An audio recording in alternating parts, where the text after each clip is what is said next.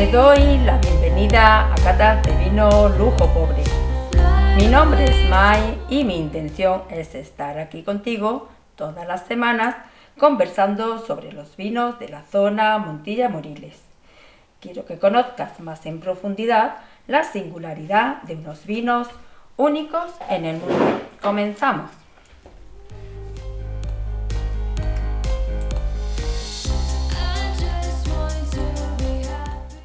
Bueno, pues hoy mm, quiero hablar sobre un tema que, por experiencia mm, han venido mucha gente aquí al alojamiento Lujo Pobre y mm, ha habido eh, turistas que han llegado al sitio tan emblemático como es la Plaza de la Rosa, un lugar aquí en nuestro pueblo de Montilla, y que hay una serie de, edificios de fachadas que llaman mucho la atención. Está por un lado, a mano izquierda, el Teatro Garnelo, eh, justo enfrente está la Ermita de la Rosa y a la derecha de esta plaza pues hay un edificio que aquí todos los montillanos los conocemos como la Tercia. Pero este edificio pues tiene mucha, mucha relación y mucha vinculación con nuestros vinos. Para ello tenemos aquí a María Dolores Ramírez que nos va a hablar sobre esta relación, esta vinculación, ¿no María Dolores?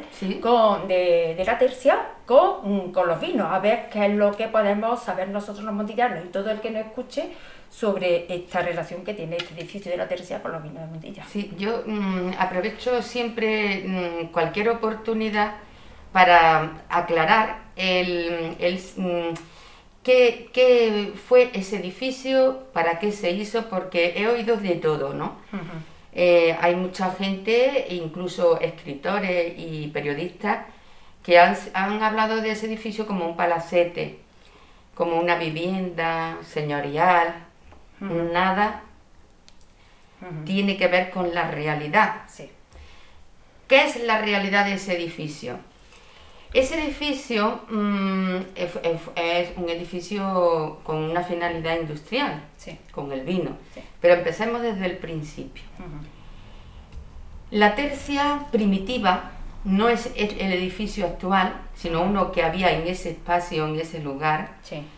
Eh, la, tercia primitiva la edificó, la mandó edificar la marquesa Catalina en el siglo XVI. Las tercias, mm, eh, que curiosamente yo pienso, es algo que no puedo mm, probar, pero que intuyo, que el palacio llegaba hasta ahí. Esta sería como la parte trasera del palacio, hasta abajo. Porque entre las tercias y el, palacio eh, hay mm, relativamente poco espacio. Y eran todo viviendas que probablemente estuvieron relacionadas con los marqueses. En la misma casa de Juan de Ávila, pues había pertenecido a la marquesa. Y, mm, en fin, pero no nos salgamos del tema. ¿Qué, finalidad tenía esa tercia? La tercia era un edificio donde la marquesa y los marqueses, en general, los descendientes después, pues almacenaban los impuestos que cobraban en especie. Una de ellas, el vino. Entonces, allí siempre ha habido una bodega. Eh, según el catastro de Ensenada, en el siglo XVIII, a mediados del siglo XVIII, existían allí unas 100 botas. Era la bodega más grande de Montilla. El duque, curiosamente, no tenía viñas, pero cobraba el, vino, eh, y cobraba los impuestos en en, especie, en vino. Ahí eh, mm, es lo que hablábamos el otro día, que parece que se pueda producir la transformación, el nacimiento del amontillado, ¿no? Sí. Cosa que, como dijimos, no se puede demostrar. Pero, mm, ¿qué pasa con esa bodega? Esa, esa, esa bodega que tiene que experimentar los cambios que se producían en Jerez. Porque hasta el siglo XVII los marqueses son los dueños de las tercias, pero los marqueses, a través de, matrimonio, los marqueses de Priego, a través del matrimonio de uno de sus hijos, se unen al ducado de Medinaceli y se convierten en duques de Medinaceli. A partir de ahí ellos se van a vivir a Madrid y Montilla queda en manos, el Palacio de Montilla queda en manos de los administradores. Bien, pero allí sigue la bodega. Claro. Y esa bodega pues va a estar ahora muy íntimamente relacionado con Cádiz, con la zona gaditana, puesto que el duque de Medinaceli había sido y tenía una relación muy estrecha con el puerto de Santa María. Ese, una marquesa viuda vende en el 19, en la, primera mitad del 19, este edificio junto con todos los del llano de Palacio, menos la zona, el, edificio del Palacio en sí, se lo vende a González Vía, un jerezano que va a tener una influencia tremenda en Montilla, en la zona, Montilla Moriles, pero sobre todo en Montilla, porque desde aquí va a ser su centro de operaciones, ¿no? Sí, sí. Entonces, mm, aquí, a través de ese edificio, pues eh, se conocerán los nuevos vinos que en esta época estaban apareciendo en, Jerez, en la zona gaditana.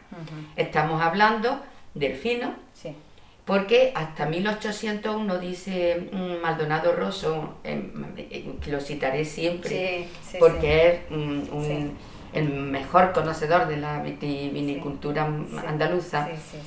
en general, pues este señor dice que hasta 1800, hasta 1800 el velo de flor se desprecia como algo negativo. Para un defecto para el vino.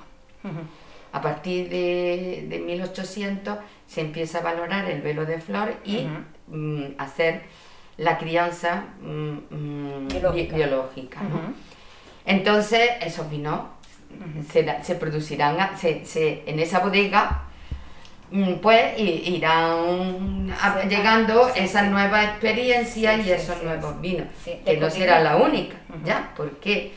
Porque las caballerizas de, los, duques, que es donde está ahora mismo actualmente Ríos, las caballerizas de los duques, de los duques González Vías los convierte en bodega. Y aparece una de las primeras tonelerías, si no la primera, de Montilla, que está en, al lado del molino, entre el molino, el molino y el, los jardines. ¿eh? Bueno, pues el González Vías tiene esta, esta, este edificio hasta que su viuda lo vende, sus herederos más bien lo vende. ¿A quién? A don Francisco de Alvear, el conde de la Cortina. Sí, sí, sí, sí, Llegamos ya a una familia muy conocida, muy eh, y, mm, tradicional, bueno, muy valorada en el mundo del, de los vinos de la zona, ¿no? la zona Montilla Moriles, sí, sí. Mm. A partir de ahí creo que es ya lo que la gente aquí en Montilla conoce más, pero desconocía esa parte anterior. Sí, bueno, ¿y qué pasa a partir de ahora? Pues el conde la, en, en, los años 10, 1910, 1911, hace ahí vendimia. ¿eh?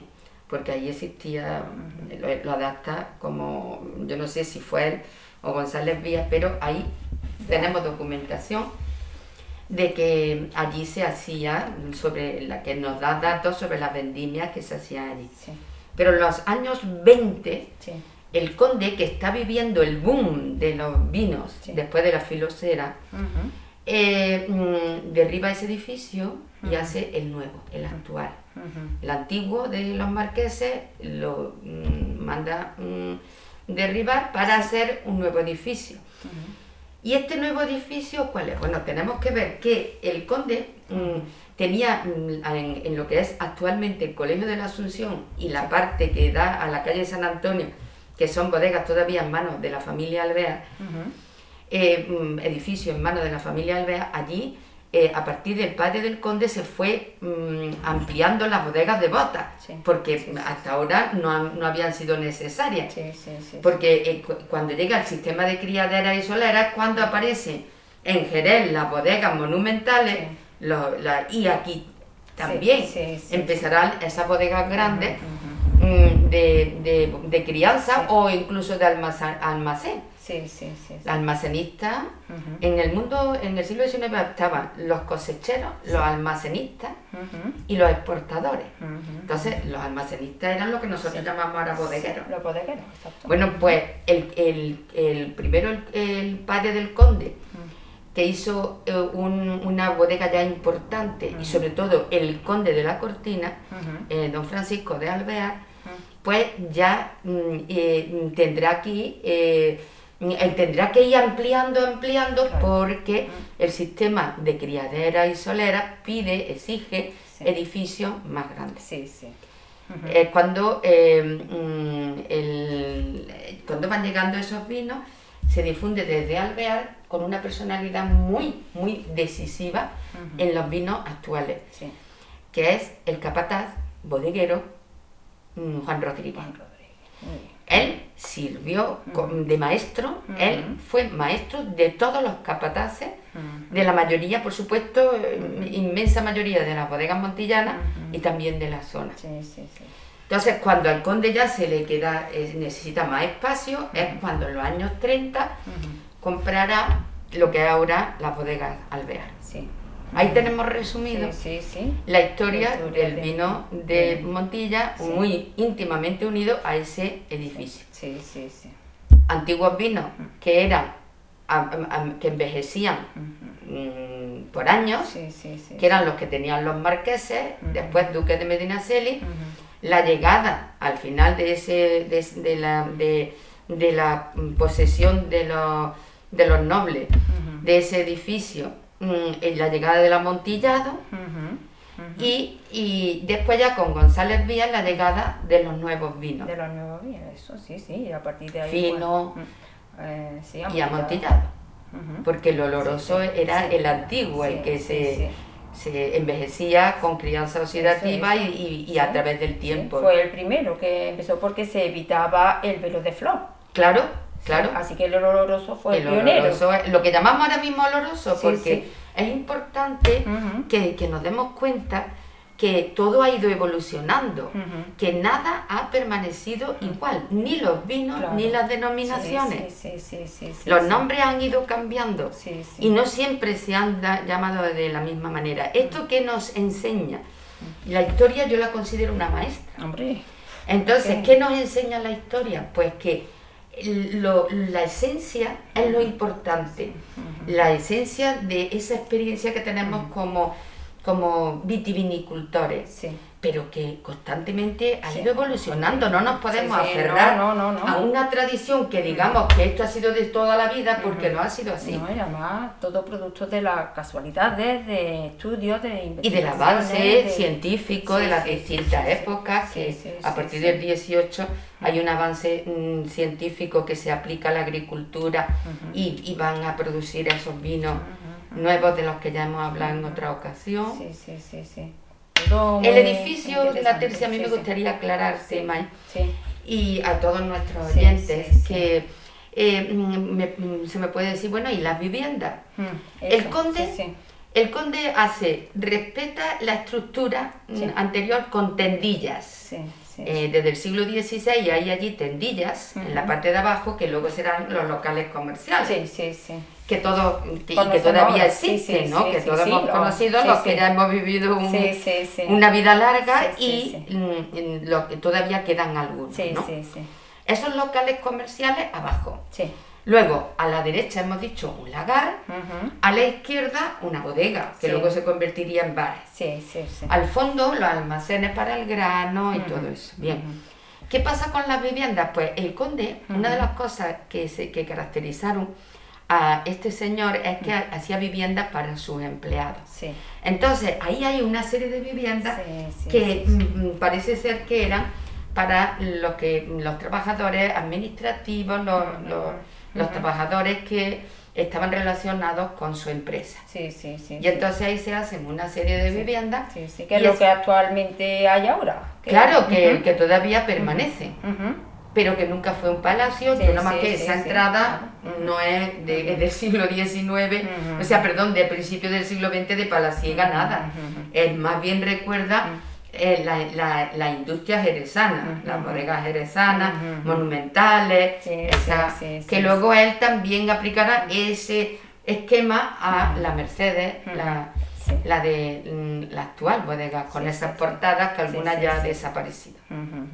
Bueno, pues María Dolores, todo como siempre muy interesante y hombre, y aclarando conceptos y que sepamos eh, pues tener claro el concepto de lo que es la tercia, ¿no? Aquí en Montilla, que viene mucha gente de fuera y no sabemos explicarle claramente qué es lo que es ese edificio y la vinculación tan importante que tiene con el mundo del vino.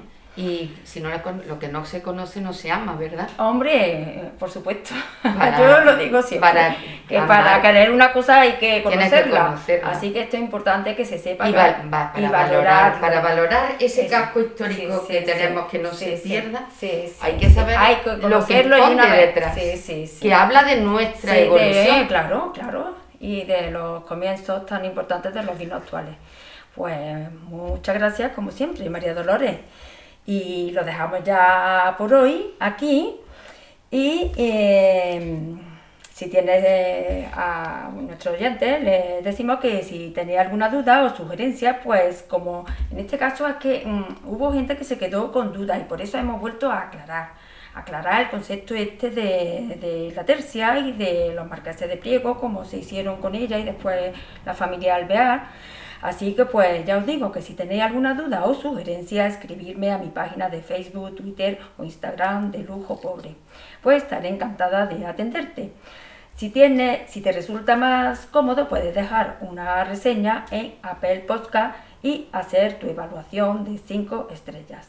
El equipo de Lujo Pobre te lo agradece de antemano. Muchas gracias por tu atención y hasta la próxima. Te espero. Y a ti, María Dolores, pues también muchísimas gracias. A ti siempre. Venga.